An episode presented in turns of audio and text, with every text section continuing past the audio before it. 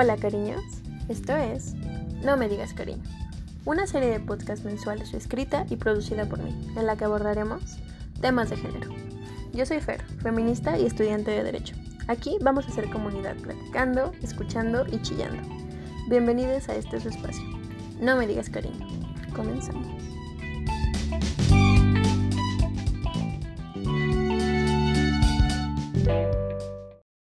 ¿Qué onda, cariñas, cariñes, cariños? ¿Qué tal? ¿Cómo andan? Yo esperaría que bien, aunque todos andamos en lo de la cuarentena y eso, pues, no sé, ojalá le estén sacando como, no sé, lo mejor. O sea, no necesariamente digo como que hay que sacarle provecho porque pues no, o sea, se entiende que no son vacaciones y que los maestros se andan pasando o que los jefes andan mandando un buen de trabajo. Entonces, pues no, o sea, de hecho ha estado como una imagen así medio muy sonada em, sobre como, ay, si no acabas la cuarentena sin un libro leído y cosas así, ¿no? Una mamada, porque, pues, o sea, cero es un concurso de competitividad. Y más porque, pues, todos nos estamos sintiendo mal, ¿no? O sea, bueno, o sea, yo sí me siento como ansiosa, triste, y pues es normal, ¿no? O sea, de, un día para otro nos acaban de nuestra rutina, entonces espero que sea normal. y pues, no sé, tratar de verle el lado positivo a las cosas.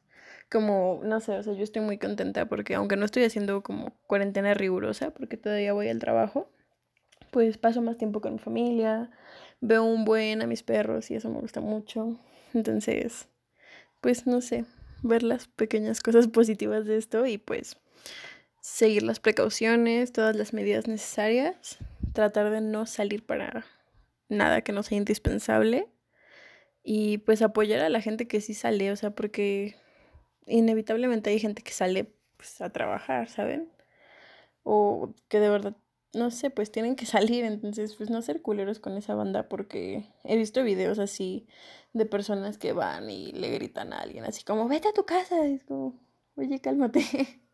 Entonces, pues no sé, o sea, tratar de ser comprensivos para que la siguiente fase, creo que ya es la fase 3 o algo así, pues no, no, se nos venga encima como de una manera tan ruda. Y bueno, pues eh, este podcast eh, va a ser especialmente porque en Twitter y una pregunta en Insta me llegó como, no sé, creo que el podcast pasado hablé de la cultura de la violación como muy, pues muy poco, o sea, muy superficialmente y en específico del porno, o sea, se me fue de las manos completamente hablar de eso y una disculpa, porque yo creo que sí es bien importante hablar de eso, porque pues es parte vital de la cultura de la violación, entonces, pues de eso va el podcast del día de hoy, podcast. Pero bueno, pues como habíamos hablado sobre la cultura de la violación en el episodio pasado, esta pues básicamente es como la vinculación entre la violación y la violencia de género que existe en una cultura em, pues de cualquier sociedad, porque en realidad ya eh, ahora es algo como muy generalizado en el mundo, que permite la normalización y pues que incluso tolera la, violación e, y en algunos casos llega a excusarla. Y pues claro, o sea, es importante que para la víctima normalmente es pues culpabilizada. Entonces, pues ¿cómo lo hacen? A través de mm, actitudes, como ya habíamos dicho, em, también a través de los medios, los mensajes que mandan los medios pues son importantes, pensamientos, creencias, etcétera, así como los que ya habíamos como descrito un poco, en los que, pues bueno, creo que muchos no, no sé, como que no llegan a ver el alcance de sus acciones, y si lo llegan a ver, pues no les importa.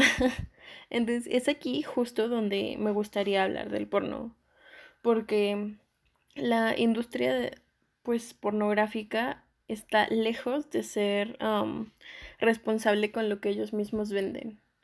O sea, para empezar es una industria que produce millones de dólares al año. Entonces, esa historia de que no, no toparon, no sé, que se les fue un video en el que era una violación real o en el que subieron pornografía infantil y que estuvo ahí monetizando, pues que se los crea alguien más, ¿no? O sea, tienen tanto dinero para mejorar sus filtros que, o sea, en realidad solo no lo hacen porque no quieren. Y pues eso es solo como un, un ejemplo, pero podríamos dar miles más, incluso de actrices y actores que pues sí, o sea, tienen un contrato, evidentemente pues están trabajando, pero dentro de, o sea, eso no exime que a pesar de haber dado su consentimiento los, los puedan obligar a hacer cosas que no quieren. Pero bueno, entonces, ¿por qué la violación tiene culpa en abonar a la violencia contra la mujer? Pues bueno, eso es muy fácil. O sea, en realidad va muy de la mano con lo que dijimos de la cultura de la violación. Y pues también, como hemos dicho, eh, la violación es un crimen de poder. Este pues implica obviamente denigración y castigo, como una, mm, no sé, superioridad moral por parte del agresor. Entonces, pues es justo lo que les he enseñado a reproducir la pornografía. O sea, les ha enseñado que está bien por parte de un hombre maltratar, forzar, abusar, golpear. Y pues en este sentido la violación es en su mayoría genérica y es lo mismo. Y siempre se reproduce este, pues sí, este tipo, estos roles de mujer sumisa y hombre rudo, ¿saben? O sea, incluso a las propias mujeres nos han enseñado como no sé, pues saberlo bien, o sea, ustedes saberlo normal, como de, ah, así se coge. Y a las mujeres a verlo bien, a recibirlo bien, así como de, ah, no, pues, no sé, o sea, que incluso en nuestra cabecita también tengamos ideas de que, ah, no, ma, pues sí, a mí me gusta rudo, a mí me gusta que me a mí me gusta, no sé, cosas que, o sea, en realidad son bastante fuertes. Y sí, o sea, cada quien vive su sexualidad como quiere, pero pues sí está interesante como pensar por qué te las de eso, o sea, por qué, o sea, no creo que hayamos, no sé, sin tener como estos estereotipos, dicho, güey, me gusta esto, no sé, entonces, pues creo que estaría cool como pensar quién nos ha enseñado cómo se debe tener sexo. También porque algo importante es que en esta falsa realidad, no sé si está bien dicho eso, bueno, en esta irrealidad, las mujeres parecen recibirlo muy bien. O sea, parecen contentas con estos abusos y humillaciones que lo único que hacen es aumentar justo la violencia contra la mujer y no sé, a que se nos siga cosificando. Entonces, pues estamos viendo que la pornografía incluso está llegando a límites como es modificar mm, pues sí, la forma en la que nos relacionamos. O sea, que ustedes hombres piensen que a nosotras mujeres nos gusta ese tipo de forma de relacionarnos y que nosotras lo aceptemos como tan normal. Porque, o sea, no estoy hablando únicamente de la forma en la que llevamos las relaciones sexuales, porque pues finalmente eso eso brinca a otros em, ámbitos de la vida. O sea, no es únicamente el sexo, también es cómo nos tratamos a diario, las relaciones, el tipo de relaciones que aceptamos, o sea, el término ahorita como em, de moda que es em, una relación tóxica, es parte también de eso, es parte de aceptar conductas bastante violentas. Entonces, bueno, sobre esto. también creo que hace poco hubo como eh, una entrevista, sí fue una entrevista, con esta actriz porno súper famosa, Mia Khalifa. Y, y, pues nada, solo, eh, o sea, es bastante fuerte, o sea, aunque es como de los casos más light en la pornografía porque pues sí, o sea, fue una persona que finalmente dio su consentimiento y ella misma lo dice, o sea, aceptó que yo tomé una decisión equivocada. eh, pues también es una persona que sufrió abusos dentro de la industria, misma a la que ella le dio el consentimiento para grabarla, para difundir sus imágenes y que finalmente en algún punto de la entrevista también declara que a ella le pagaron 12 mil dólares, o sea, y ella pues seguro produjo millones para la industria, además de que claro, o sea, la obligaron a usar un hijab en estos videos, bueno, en uno de estos videos, y ella recibió odio por todos lados, acoso por todos lados, incluso eh, amenazas de muerte por parte del Estado Islámico, o sea que pues me parece algo súper difícil de afrontar y que además lo hizo sola porque en ese momento pues además de que ella no esperaba la fama que recibió y más después del boom de este video, pues no sé, o sea, su familia no la apoyaba y ese tipo de cosas. Y eso me lleva al otro tema, que también el año pasado hubo como tres actrices porno, si no es que más, famosas que se suicidaron. O sea, justo porque tampoco existe como, pues, la diferencia entre lo que ellas hacen en su trabajo, porque es un trabajo finalmente, y entre lo que ellas hacen y su vida, entonces pues obviamente reciben mucho odio en su vida normal, porque pueden ser madres, pueden ser maestras, pueden ser lo que sea, y, y pues les va muy mal. Entonces también sería como importante como identificar hasta qué punto pues llegan las consecuencias tanto para las personas que trabajan en la industria de la pornografía como para los que no, pues qué impacto tiene toda toda esta producción en la vida de todos y todas, porque justo encontré hace poquito una nota eh, muy interesante de Excelsior. No es un medio que lea demasiado, porque no me encanta, y menos después de lo de Ingrid, pero en el 2015 subieron un artículo que se llama Feminicidios evidencian pornografía sádica en Juárez. Este se trata sobre un estudio realizado por el Centro de Investigaciones y Estudios Superiores en Antropología Social. Y bueno, pues en este estudio nos hablan acerca de la similitud de marcas, lesiones y mutilaciones de muchos de los cuerpos de las mujeres asesinadas en Ciudad Juárez. Y esto indicaría a las autoridades que hay un móvil de pornografía sádica. Esta hipótesis, pues que las autoridades de Chihuahua han desechado como línea de investigación, en los feminicidios registrados desde 1993. Entonces, se imaginan, llevan 27 años ignorando el hecho de que la pornografía sádica es, bueno, podría ser una línea de investigación para encontrar justicia para todas estas mujeres. Entonces, pues si ese dato, no sé, no les mueve algo, pues revísense.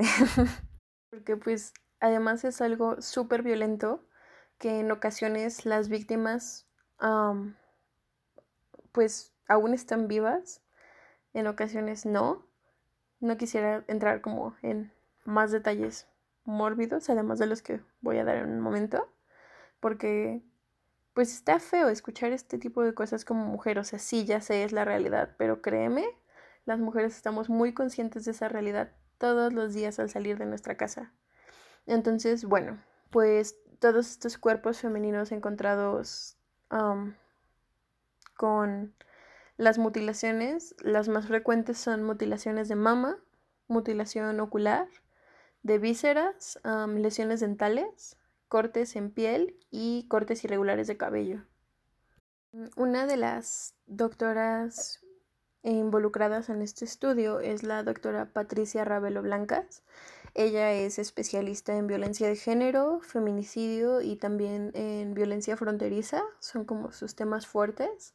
Em, ella nos dice en este estudio que este tipo de violencia en específico se incorporan al fenómeno de la trata de personas, que es algo también bien importante y que también vamos a hablar un poco después en esto de la pornografía porque este tipo de marcas, la mayoría de ellas dejadas en los cuerpos, corresponden a las que provocan los actos de tortura sexual y sexo violento.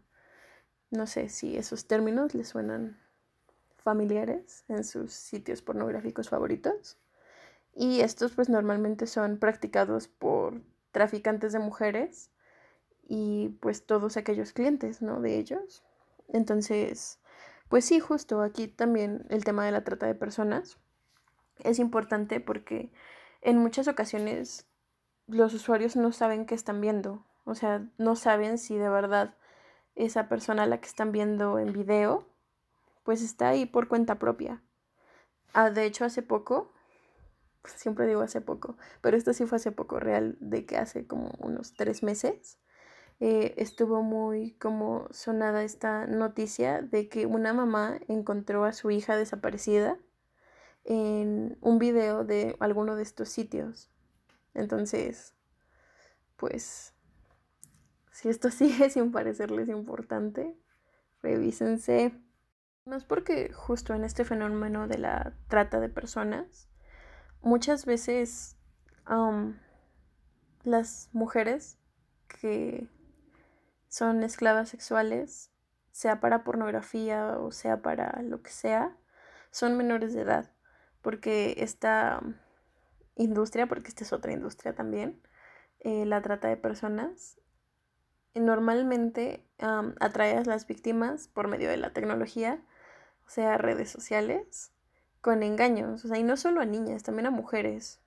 Entonces, supongo que esto nos debería llevar a la reflexión de que al consumirlo estamos propiciando a que alguien aporte esos videos, a que alguien aporte esas niñas, a que alguien aporte esas mujeres. O sea, de que real, igual que en la prostitución, si no hay clientes, no se va a dar. Y bueno, o sea, todas estas cosas no se quedan en estudios, ¿saben? O en la teoría. O sea, la industria pornográfica es parte de la cultura de violación, la cual pues atraviesa todos los estratos de la sociedad. O sea, de que así como se violenta a una mujer de clase social baja, se violenta a una mujer de clase media y a una de clase alta. Sí, o sea, la violencia es diferente, el tipo de violencia es diferente, pero finalmente ahí está, normalizada y lo que quieras, y la cosificación de nuestros cuerpos y la mercantilización también ahí está. ¿Y quiénes son los beneficiarios? Ellos.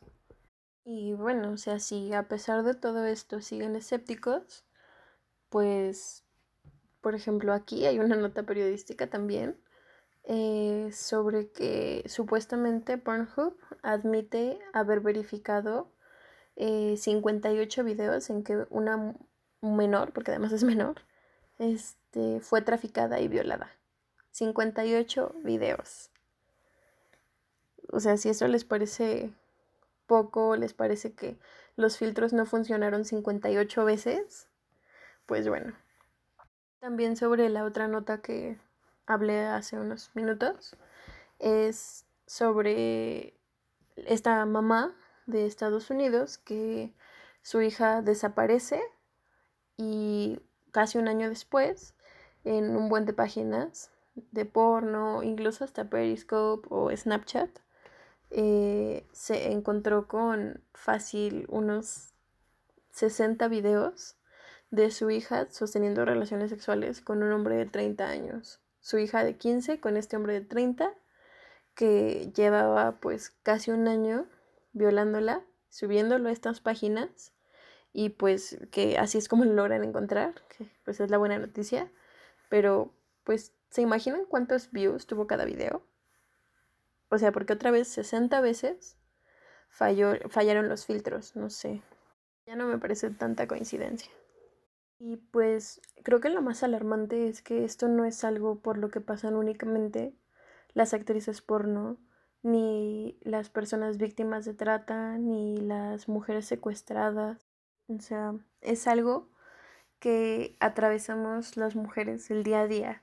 O sea, simplemente en varias escuelas de la UNAM, desde el año pasado, eh, incrementó un buen las denuncias de personas, hombres en realidad, que grababan a las compañeras yendo al baño. O sea, imagínate que ni siquiera puedes ir tranquila al baño por tener miedo de que alguien te esté grabando. O sea, y lo peor es que Son imágenes que van a circular, o sea, que sabes que se van a comercializar, que van a cambiar por otros packs, como ustedes les dicen, que pues finalmente son grabadas sin consentimiento de la persona, comercializadas sin su consentimiento y que en realidad, o sea, no van a parar, o sea, porque realmente las denuncias con la policía cibernética pues no son tan efectivas, no son tan rápidas, o sea, el daño se va a hacer.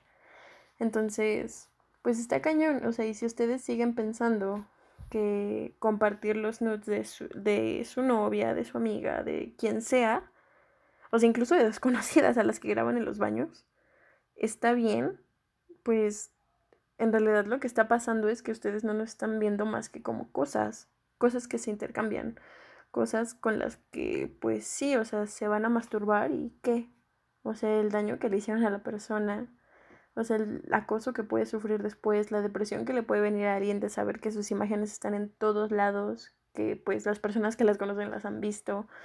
O sea, es la intimidad de alguien. ¿Para qué? O sea, para saciar pues la gran demanda que tiene esa rama del porno en, pues sí, sus páginas preferidas de porno. Entonces, está cañón, o sea, y piensen que, o sea, sin el argumento no les llega solo por que pues esto le puede estar pasando a cualquier persona, pues ni modo, o sea, recurran al sentimentalismo y piensen, ay, güey, si fuera mi hermana, si fuera mi mamá, si fuera mi prima, si fuera mi amiga, si fuera mi novia, quien fuera. Les llegue tantito de empatía. Y si en este momento están pensando como, ah, pero pues ese es el porno ilegal, ese ya le corresponde a las autoridades o lo que sea, pues les voy a leer títulos de algunos videos de páginas que sí son legales y pues las reproducciones que han tenido. Uno dice mexicana, borracha, dormida y gozando. Borracha y dormida. ¿Te parece que alguien en ese estado está como en el pleno ejercicio de todas sus capacidades para poder dar su consentimiento? Este video dura 98 segundos y tiene 3.9 millones de reproducciones. Mm, el siguiente es Borracha Rica. 4.2 millones de reproducciones. Mm, borracha Espiada. 3 millones de reproducciones. cogiendo con mi amiga borracha 2 minutos. 5.7 millones de reproducciones. Entonces, pues no. Los violadores no son un caso aislado, un hombre que sale en las noches y da miedo y está loco. O sea, los violadores son tus amigos, los violadores son tus familiares, los violadores son tus vecinos. Pues bueno, los que me sigan en redes sociales, tanto en las del podcast como en personales, eh, justo hace unos días hice como una encuesta sobre qué les parecía el porno, si bueno o malo. Ay, estoy muy aliviada porque hubo mayor cantidad de personas que votaron porque era malo. Y también me compartieron como algunas reflexiones sobre qué les parece el porno. En su mayoría las mujeres dijeron que era malo porque no se educaba con los estándares del patriarcado y su placer y no el nuestro. Sí, eso también. también alguien más me dijo que es parte de la cultura de la violación, como menciono, pero que es difícil sacarlo de tu sistema cuando está tan normalizado. Y sí, o sea, lo entiendo. O sea, ¿cuántas de nuestras amigas, cuántas de nosotras no decimos como, ay, no sé, a mí me gusta que me ahorquen o cosas así? Incluso como broma lo decimos, pero jaja, si es cierto, no es cierto. Entonces, pues sí, justo es complicado sacarlo de tu sistema. Eh, también alguien me compartió lo de la entrevista de Mia Califa que me dio mucha luz, muchas gracias. Y mientras otros me dijeron que pues era bueno, que estaba bien, alguien, eh, que no, obviamente no voy a decir su nombre, en el Instagram del podcast, me puso que era bueno porque ayudaba a saciar a los violadores, pues para que no violaran a alguien. Entonces, está de pensarse. ¿eh? Yo creo que quizá es al revés. Pero bueno. Entonces, ahora, después de todo el sermón y la tristeza, ¿Qué podemos hacer? Bueno, pues en la página de ONU Mujeres existe una entrada del 18 de noviembre de 2019 que se llama 16 maneras de enfrentar a la cultura de la violación. Em, en ella pues hablan sobre qué es la cultura de la violación, un poco de la historia y 16 em, puntos en los que ellos desarrollan pues como una posible solución, que es más que nada como cómo tú puedes hacer el frente a la cultura de la violación. Yo creo que hay puntos importantes que son los que voy a leer. Que el primero, y me parece bien importante, es crear una cultura del consentimiento convencido. O sea que hasta que no escuches un sí claro de una persona que no esté drogada, que no esté alcoholizada, eso es el consentimiento convencido. No es como de que, ay, intuí que quería. Este, me estaba haciendo ojitos, me estaba coqueteando y pues yo creo que quiere. Eh, esa es una. La otra es redefinir la masculinidad. Como, pues sí, o sea, alejar em, de, de la idea que se tiene de masculinidad, el fuerte masculino, la violencia y la dominación. O sea, no necesariamente tiene que ver con eso y pues puedes pensarlo de manera crítica, qué significa para ti y cómo lo estás reflexionando, cómo lo estás representando, cómo, pues sí, cómo lo llevas en tu día a día. El siguiente punto es dejar de culpabilizar a las víctimas. Esto es pues dejar de hacer comentarios o suposiciones sobre las víctimas, de que a ella se le buscó, ay, ¿cómo iba vestida? Eh, pues qué hora era, porque estaba sola. O sea, neta, que te violen no es culpa tuya, es culpa de quien lo hace. Y no es como que lo estemos buscando, o sea, ninguna mujer se despierta y dice, ay, qué buen día para que me violen. O sea, cero. El siguiente punto es profundizar en lo que significa la cultura de la violación, porque no es únicamente la violación, no es, no es únicamente, perdón, el porno, este, la prostitución, la trata, o sea, abarca varias prácticas nocivas que restan autonomía a los derechos de las mujeres, como lo es el matrimonio infantil o la mutilación genital femenina. El siguiente punto es adoptar un enfoque interseccional, que pues claro, es como lo que decía hace un poco, sobre que la violencia atraviesa todos los estratos sociales. Em, también atraviesa pues la sexualidad, o sea, no importa si eres gay o, o lesbiana, puede pasarte el nivel económico, pues justo lo que ya había mencionado, la religión, la edad. Em, entonces, pues erradicarla no va únicamente hacia un sector. Em, otro punto es poner fin a la impunidad.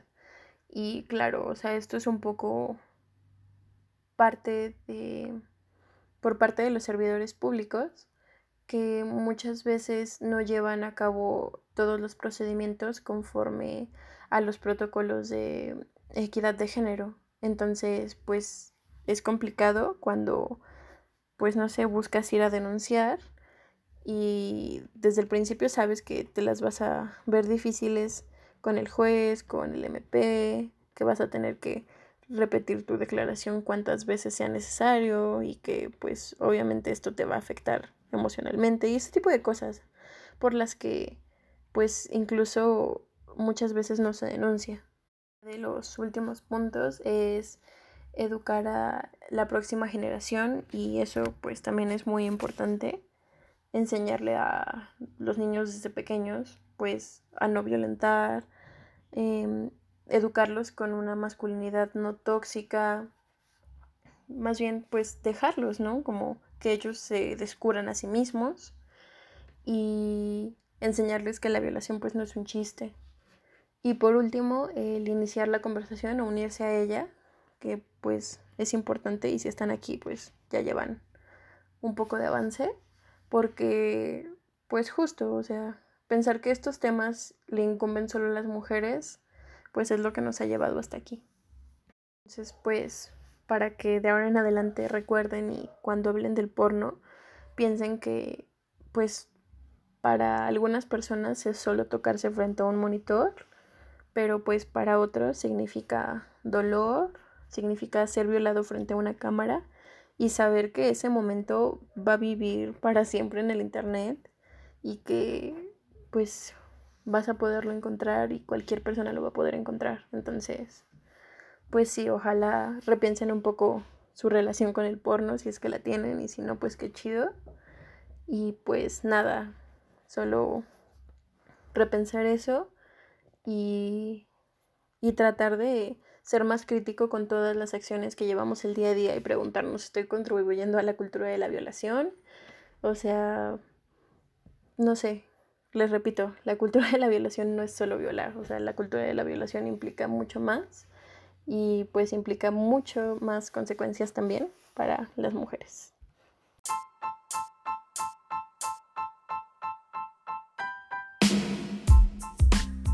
Encuéntranos en redes, en Twitter, Instagram como No Me Digas Cariño y mi Instagram personal, YosariMB.